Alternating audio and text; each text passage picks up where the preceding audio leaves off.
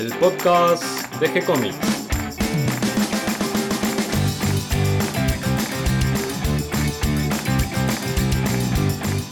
El tema que nos reúne hoy es Sherlock Holmes en la historieta y para hablar de este tema tengo del otro lado de la línea a Mario Working, que es escritor, médico, lo que viene muy bien para este caso porque además es cirujano, médico cirujano.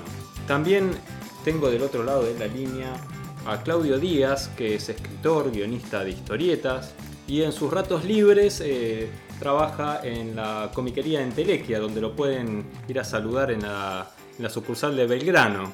Y además tenemos un invitado especial, Paul Calvetti Costa, que es escritor en los géneros policial, de terror y fantástico. Se formó en el taller literario de Ray Collins, Sapietro, así que ya viene desde el lado de la escritura por esta combinación con, la historieta. Ray, Collins eh, es guionista, por ejemplo, de Precinto 56, así que mm, lo va a poder hacer no solo desde el lado de, escritor del género policial, sino también desde esta visión un poco más de, la historieta que es el tema que nos está reuniendo hoy en día. ¿Cómo estás, Paul?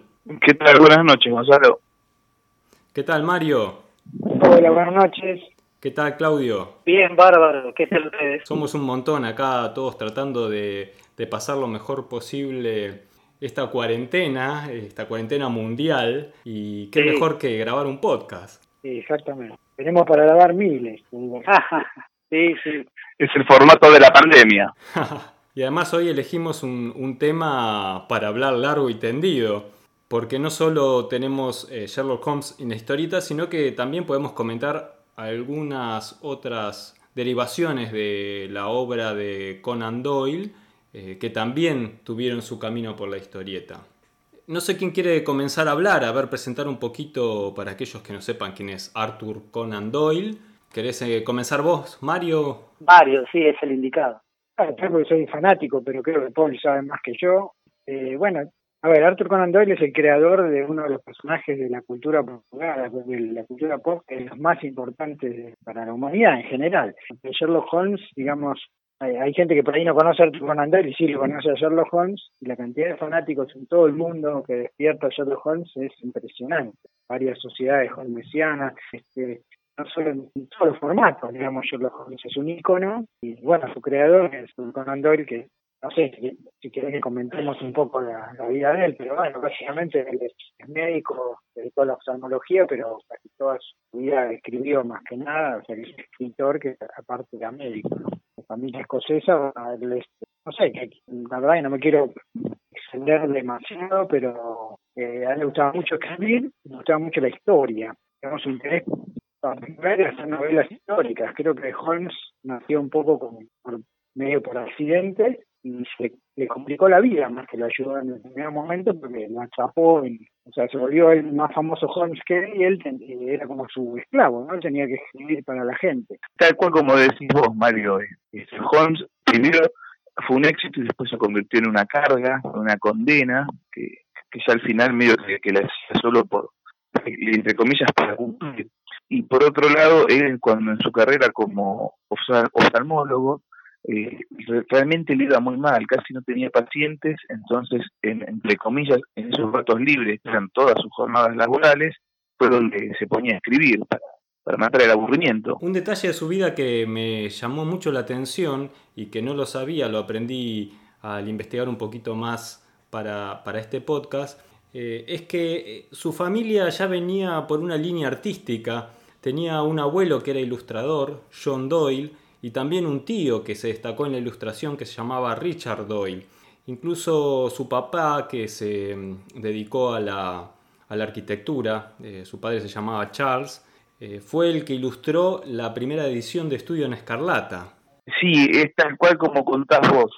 Y el famoso sombrero de Sherlock Holmes fue el segundo ilustrador de, que trabajaba para la, para la editorial, que dijo, este sombrero en ilustración andaría mejor. Y ahí lo pasó.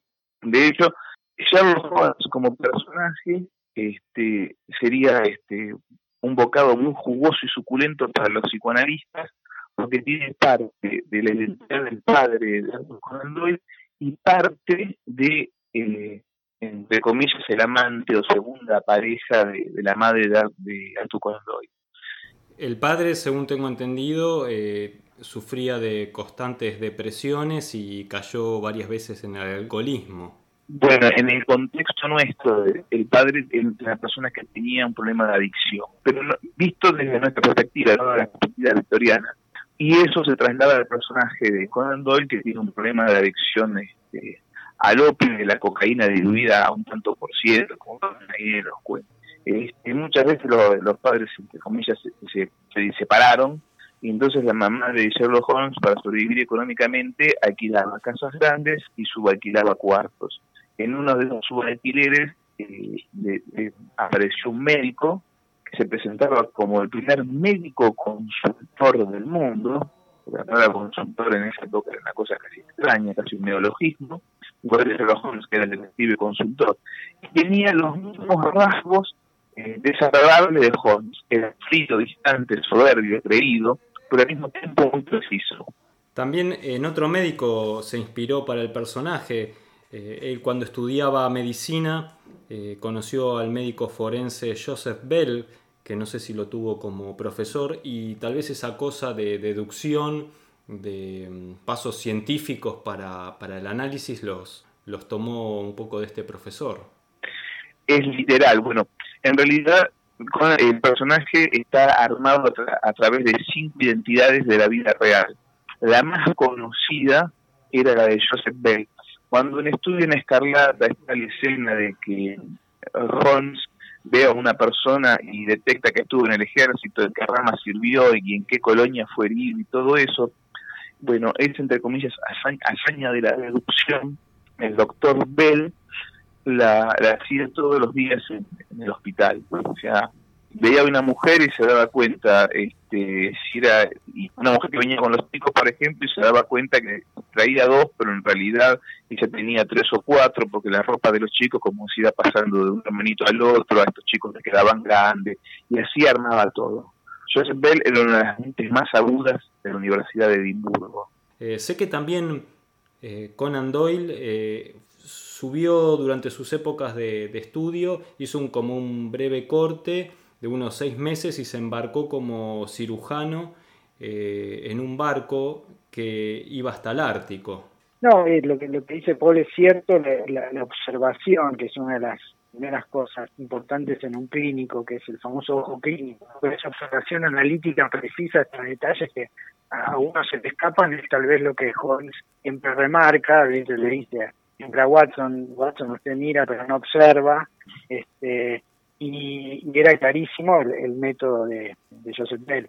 Por otro lado, el, término deductivo por ahí no es el correcto, después si querés nos, nos a eso porque lo, que hace Holmes son diferencias abductivas, ¿no? O sea, el tipo, gracias a una observación notable, hace una hipótesis y la contrarresta, porque la deducción lógicamente es otra cosa. Pero mismo con Android usa el término deducción ya pasó como que el método holmesiano se basa en la deducción.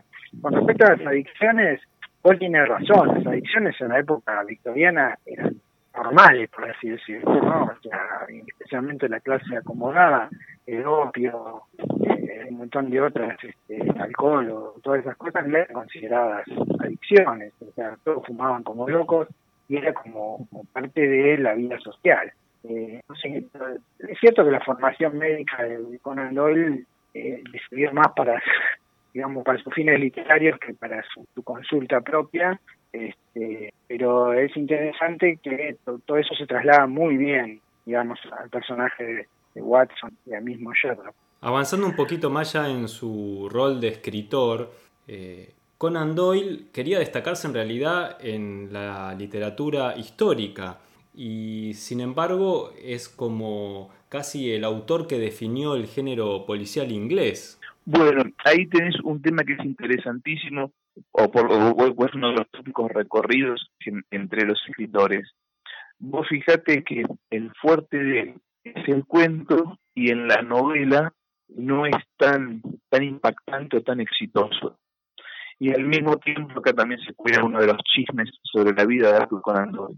Él es un excelente cuentista, y sus novelas, sus novelas policiales, sin embargo, no tienen el mismo nivel. Como novelista se queda corto. Si vos agarras las novelas que tienen a Sherlock Holmes como protagonista, para mucha gente la mejor lejos de todas es El mastín de los Baskerville. Y con esa es donde cae el chisme que en su época lo sospechó de ser un asesino, hacer desprestigiador y asesino. Es cierto. O sea, durante varios eh, distintos eventos a Conan Doyle se le acusó de asesinato durante su vida. Una fue con eh, el mastín de los Baskerville. Eh, hubo, hay una, una situación rara donde aparentemente él compró un argumento mientras servía en el ejército inglés durante la guerra de los Boers. Otra versión dice que trabajó en colaboración con otro autor. Lo cierto que, bueno, esta persona no apareció acreditada y, póstumamente se demostró que Conan Doyle le había pagado el equivalente a lo que sería un adelanto de publicación eh, según los términos que nosotros manejamos ahora. El tema que este pobre tipo al muy poco tiempo murió y empezaron a correr los chismes de responsabilidad, pero también sigue siendo un chisme de primera definición, es que en realidad este pobre hombre fue víctima de la momia afortunada. La momia afortunada era una reliquia que estaba dando vuelta por Londres. Se decía que cualquier persona que la nombrara o la visitara, este, al poco tiempo tenía un destino fatal. A esta misma momia también le acusan de haber hundido el Titanic. Decían que la sala de fumadores, estaban justo hablando de la momia, de comillas, afortunada, cuando chocaron contra el iceberg. Lo cierto es que la momia afortunada está, y si googlean, la encuentran, y ahora con el coronavirus no se puede hacer, pero está en el Museo Británico, en exhibición. Interesante, interesante. Lo que me resulta extraño, en todo caso, es que eh, por qué tenía eh, tanto interés en lo sobrenatural Conan Doyle si, si acaso poniéndose en contacto con los fallecidos podía llegar a recibir, eh, eh encontrarse con, con este señor al que supuestamente le había robado la novela. Eh, me parece como un contraste raro, ¿no? Ah, no sé si me expliqué bien. Sí, sí, sí, perfecto. El chisme muchas veces refleja más las inquietudes del que lo dice y lo, repite que, que, el, que el hecho real en sí mismo. Claro, tal cual. No, me lo veo en una mesa invocando espíritus y que se le aparezca el, Claro, y que le diga, fuera. le diga plagiador, adúltero.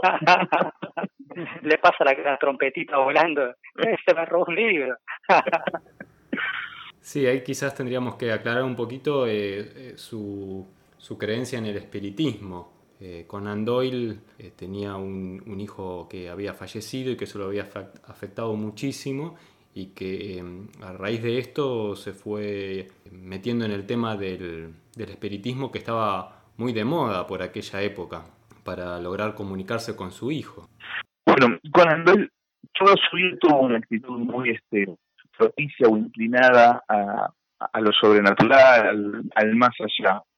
Cuando fueron los asesinatos atribuidos a Jack el Destripador, la policía metropolitana, la policía de Londres lo contactó y él, bueno, tiró una serie de hipótesis, hizo un par de sugerencias más del tipo fácticas y también contrató un psíquico con el que recorrió las escenas del crimen, pero no, no hubo éxito. Bien, estamos frente a un personaje que, que como escritor ya, ya está ya está como personaje para, para varias obras literarias, me parece. Eh, pero él mismo es el, el, creador de Sherlock Holmes, como dijimos hasta ahora, que nombramos su, su sombrero, que es casi como un icono, al que se le suma la pipa también. Sí. Lo notable es que en los cuentos o en las novelas, el sombrero no es el Deerstacker famoso ese que tiene las orejeras que se bajan, es más un invento de Sidney Paget, el, dibujante, que la importancia que tiene las novelas, él se la pondrá por ahí para los viajes que hacen al, digamos, al campo. Fumaba pipa tanto como cigarrillos, ¿eh? de hecho eh, fuma más cigarrillos en los cuentos que pipa en sí, la pipa lo usaba como para meditar en su casa, este, fumaba todo lo que había. Y tenía también la costumbre de tocar el violín, así es, y tocaba muy bien. Pues. según Watson podría haber sido un excelente violinista si no fuera tan bravo y perezoso. bueno, ese es uno de los pocos aspectos del personaje que no tiene que ver con Conan Doyle. Conan Doyle no era un músico destacado, pero sí tenía un montón de todos los otros atributos de su personaje. Por ejemplo, Sherlock Holmes tenía una colección de recortes policiales y Arthur Conan Doyle eh, contrataba gente que se dedicaba a leer diarios, a recortar las noticias de este, la crónica negra y pegarlos y mandárselos a su oficina. Así llegó a armar un archivo con el que una vez leyó una noticia y dijo, esto yo ya lo leí. La noticia era que una pareja de recién casados, la novia después de la ceremonia, este, fue alquilaron, alquilaron un hotel durante la luna de miel, el marido salió hacer una compra y cuando regresó encontró a la esposa ahogada en la bañera. Conan dice, yo esto ya lo leí, esto no es un déjà. Se puso a revisar en la en su archivo y encontró dos noticias similares de años anteriores. Junto a ese material, lo metió a Scotland Yard y bueno, pudieron detener al tipo que resultó ser lo que hoy llamaríamos una especie de asesino serial o de asesino múltiple. El tipo tenía una patología mental, lo que hacía era, este, se casaba con las mujeres, las aseguraba, este, alquilaba habitaciones, siempre chequeaba que los domicilios tuvieran bañeras donde se pudieran hacer baños de inmersión, este, ahogaba a las esposas y después este, les hacía pasar por un ataque de epilepsia mientras estaban este, en la bañera. Y así lo pudieron agarrar eh, en la tercera vez. Ese fue uno de los emblemáticos casos que Conan Doyle resolvía sin levantarse del sillón. Tal cual su personaje.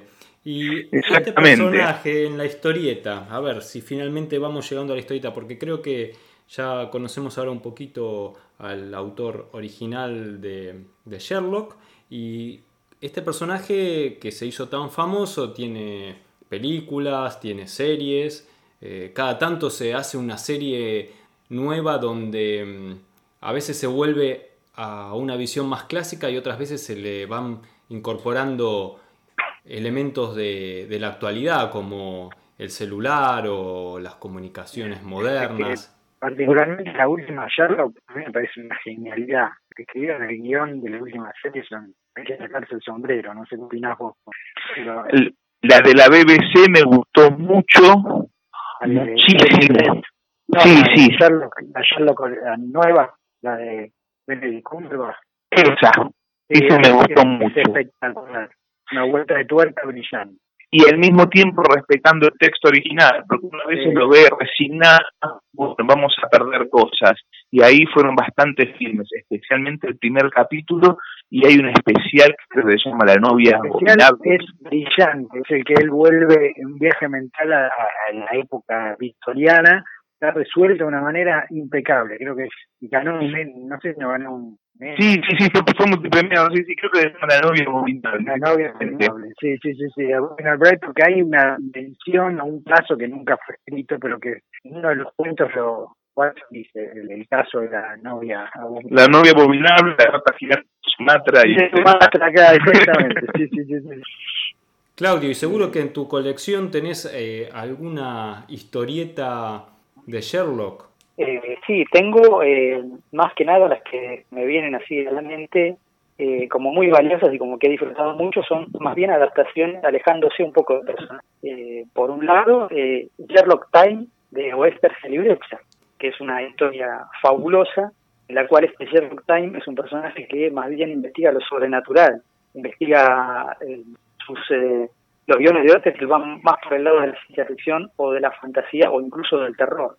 Es conocido también este personaje porque adelantó en una de sus aventuras el guion de Alien, de la película Alien original, en la cual un parásito alienígena extraterrestre eh, lo encuentra en una nave que toca en la Antártida, empieza a ocupar los cuerpos de, la gente que está en la base y Sherlock Time con el ayudante, en este caso es un jubilado, jubilado Luna, tienen que descubrirlo. También tiene algún que se sectorieta con eh, La cosa de otro mundo, la, la película de Carpenter, que a su vez es una eh, versión nueva de una película clásica de los años 50.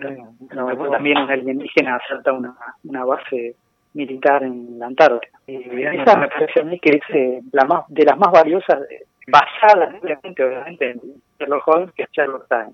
La otra, que está mucho más eh, fiel, eh, es otro personaje, es el inspector Bull, pero que trata de reconstruir bastante eh, la época y la forma de los, de los relatos de Sherlock Holmes, que es eh, un, una historieta escrita por Carlos Albiac y dibujada por Horacio, Horacio que acá en Argentina no salió en revistas, sino que se publicó en revistas en Italia y acá la pudimos conocer gracias al tomo completo que editó Loco, Rabia.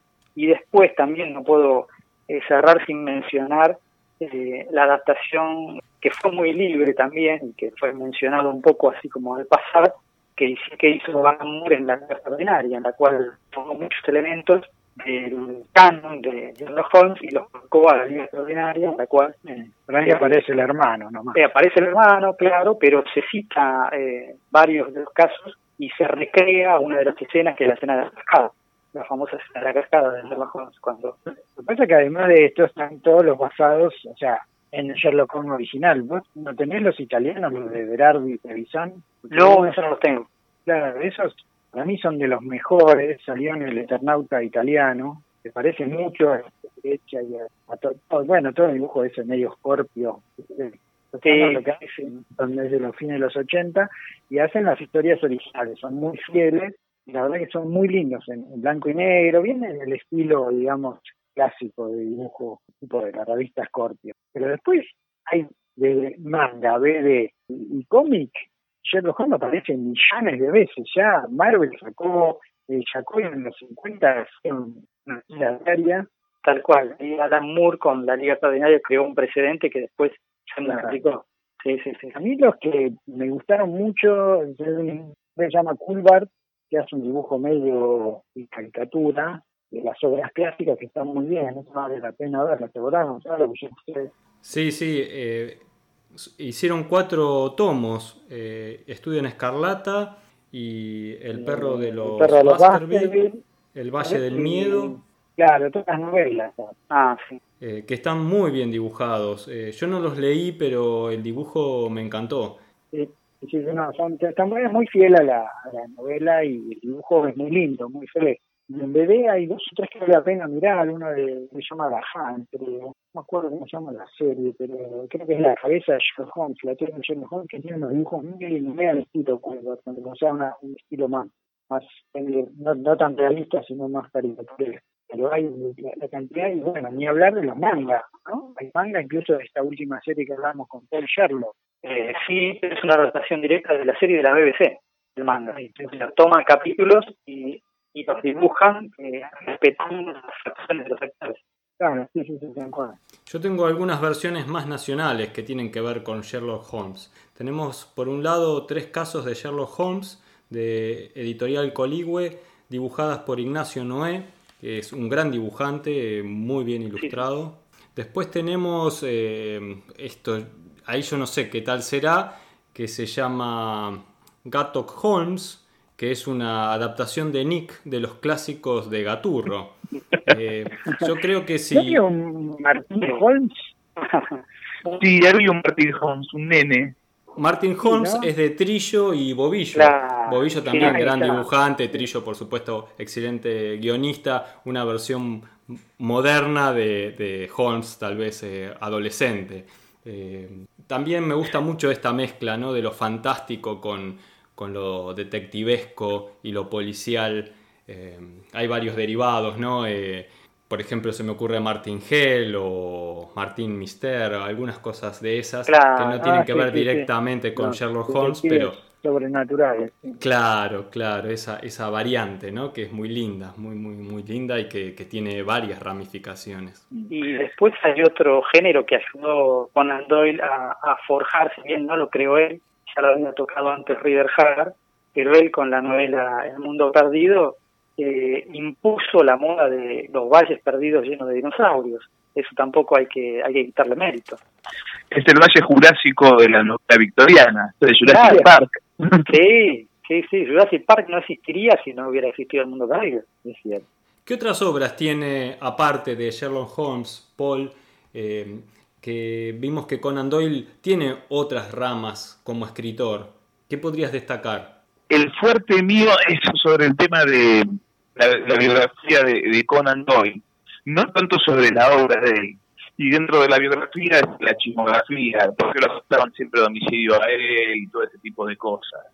Fuera de, la obra de Sherlock Holmes, lo, lo único que conozco es este, lo que dijimos recién, El Valle Perdido, que es excelente, y sé que su gran frustración como autor fue que no se lo reconociera como autor de novela histórica. pero no me pidan títulos que esa bolilla no llegue. No, contate, contate el caso de, de, las hadas, ¿no? Con todo respeto, ¿eh? Ah, sin la existencia de las hadas, por favor, no se ofendan, pero contate, contate lo que le hicieron con las hadas. Durante la guerra, como recién dicho Gonzalo, este, Arthur Conan perdió al hijo. Esa fue la pérdida más cercana, pero además del hijo, él perdió a sus dos cuñados, con los que parece que se llevaba bien, porque se extrañaban como el resto de nosotros, sacan dos cuñados, hacen una pieza. Este, él había perdido al hijo, dos cuñados y gran parte de, la gente sus amigos, la gente que conocía, la gente que uno atiende a las reuniones sociales, o sea, realmente su grupo social y familiar, la, guerra había pasado y había pasado muy fuerte. Nunca se habló que sufría un problema de depresión crónica, pero parece que tenía una necesidad compulsiva de creer que había algo más allá de la realidad de la guerra, de la realidad de la gripe española, porque también eh, él fue él fue contemporáneo de, la epidemia de la gripe española. Toda esa muerte, toda esa devastación lo empujaba a creer que bueno que había un más allá, que ese más allá es, bueno, que ese más allá este, no debe haber sufrimiento y todo eso, por eso se volvió un militante. él siempre tuvo inclinación hacia lo sobrenatural, pero ya es un momento que se volvió un militante del espiritismo. Cuando digo militante del espiritismo significaba que él semanalmente escribía artículos, él fue un pionero con el tema de la liberación de los derechos de autor. Liberaba el copyright de sus artículos para que se republicaran en todo el mundo, pero eran siempre artículos sobre espiritismo. Y daba conferencias, o sea, agarraba, agarraba y literalmente hacía una gira por todos los países del Commonwealth y así fue que, bueno, este mientras promocionaba el espiritismo como religión, iba tomando este, contacto con distintos casos. Eh, en una de esas vueltas conoció, le presentaron a una familia de Gales que las nenas, usando la cámara del papá, decían haber fotografiado este, unas haditas. Y bueno, para, para el momento, para nosotros la fotografía es algo sencillo, accesible, todos los teléfonos tienen una camarita, cuando yo era chico no todo el mundo tenía una cámara y revelar las fotos era algo oneroso. No en todos los barrios había una casa de fotografía para ir a revelar. Bueno, imagínense al final de la época victoriana o entrando en la época eduardiana, unas nenas con una cámara fotográfica, que era lo mismo que decir unas nenas manejando un telescopio nuclear. Bueno, unas porque para esa época era eso, era la frontera de la ciencia, la fotografía.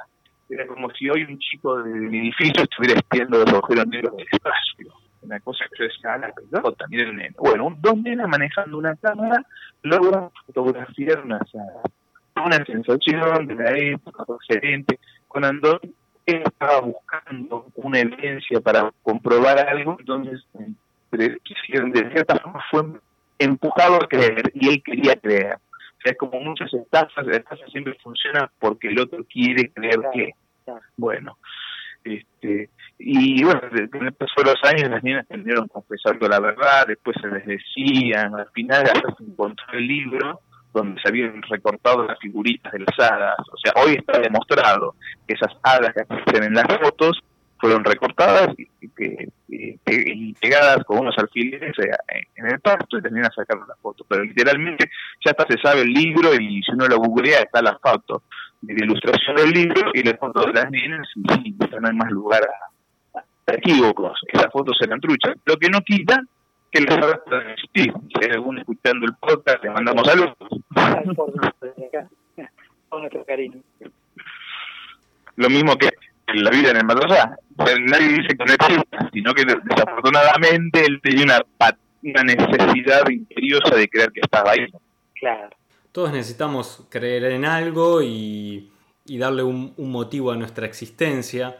A veces cuando se producen estas situaciones difíciles necesitamos también en que ocupar nuestra mente, eh, inventarnos actividades y, creo que una invitación a leer eh, la obra de Conan Doyle, eh, Sherlock Holmes, y también a leer las distintas variantes y versiones que hay en la historieta, tanto las adaptaciones clásicas como aquellas que toman el personaje para inspirarse y crearle nuevas aventuras. Creo que, es una linda actividad para, estos días que nos están tocando, donde tenemos que estar en casa y tratar de estar tranquilos y compartiendo eh, esta oportunidad de estar todos juntos, ¿no? Las familias, eh, aquellos que tienen con quién estar y aquellos que están solos para, pensar mucho y, tal vez eh, aumentar su cultura, ¿por qué no?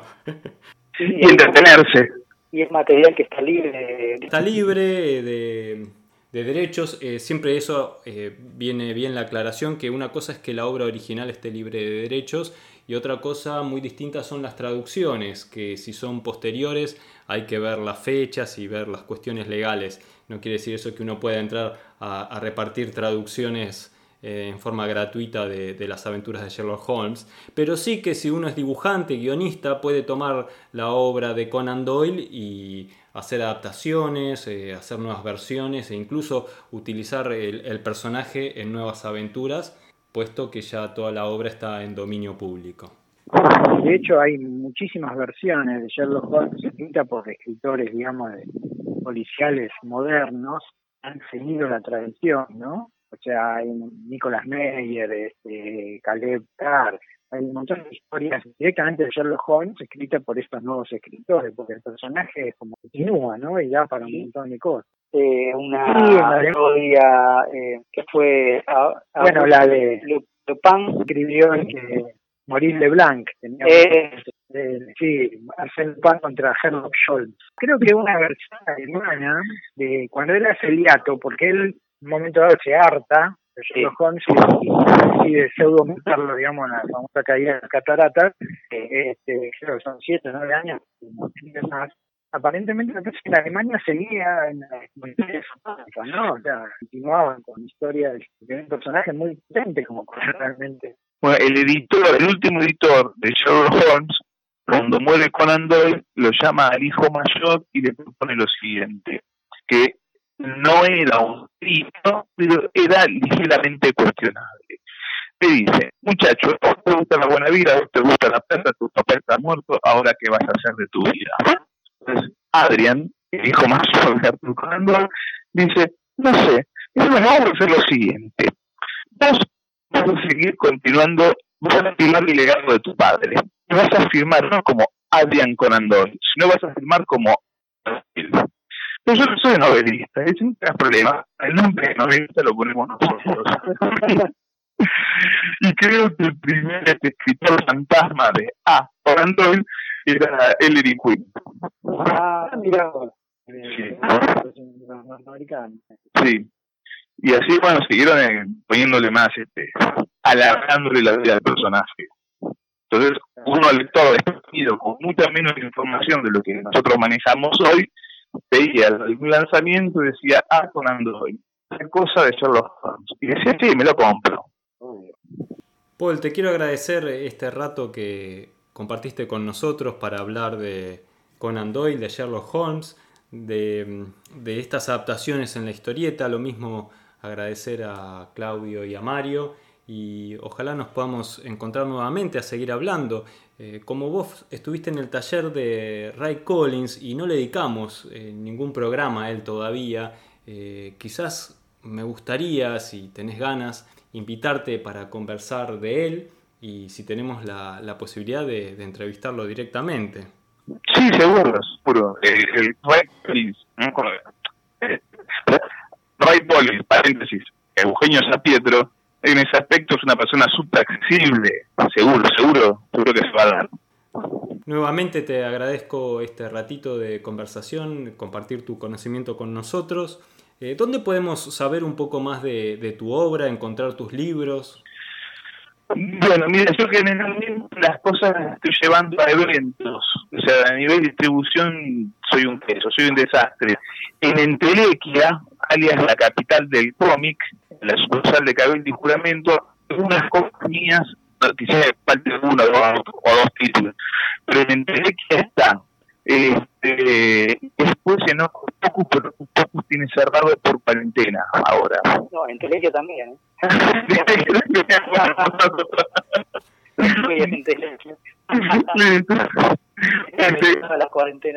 adentro.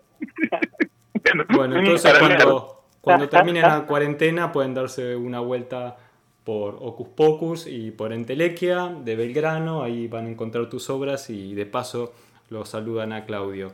Eh, Paul es modesto y no está diciendo que en realidad tiene publicaciones de libros eh, editados por otras editoriales con cuentos de él, no lo dice. Por ejemplo, Buenos Aires Fantástica tiene un cuento de él, eh, y también hay un cuento de él en Relatos de Espada y Brujería, y en cuál más que me estoy olvidando. Y en Dioses de Arena. Dioses de Arena, ahí está. relatos de él. Queda la invitación entonces a, buscar estos libros y a leer tanto tu obra como la de Claudio y los otros autores que los acompañan. También, ¿por qué no leer la novela de Mario que, está escribiendo la segunda parte de La Sociedad del Naipe? Así que bueno, rodeados de, de literatura e historieta para pasar estos días. Muchas gracias Mario, muchas gracias Claudio y muchas gracias Paul y espero que nos encontremos nuevamente para seguir hablando de libros y de historietas. Gracias. Gracias.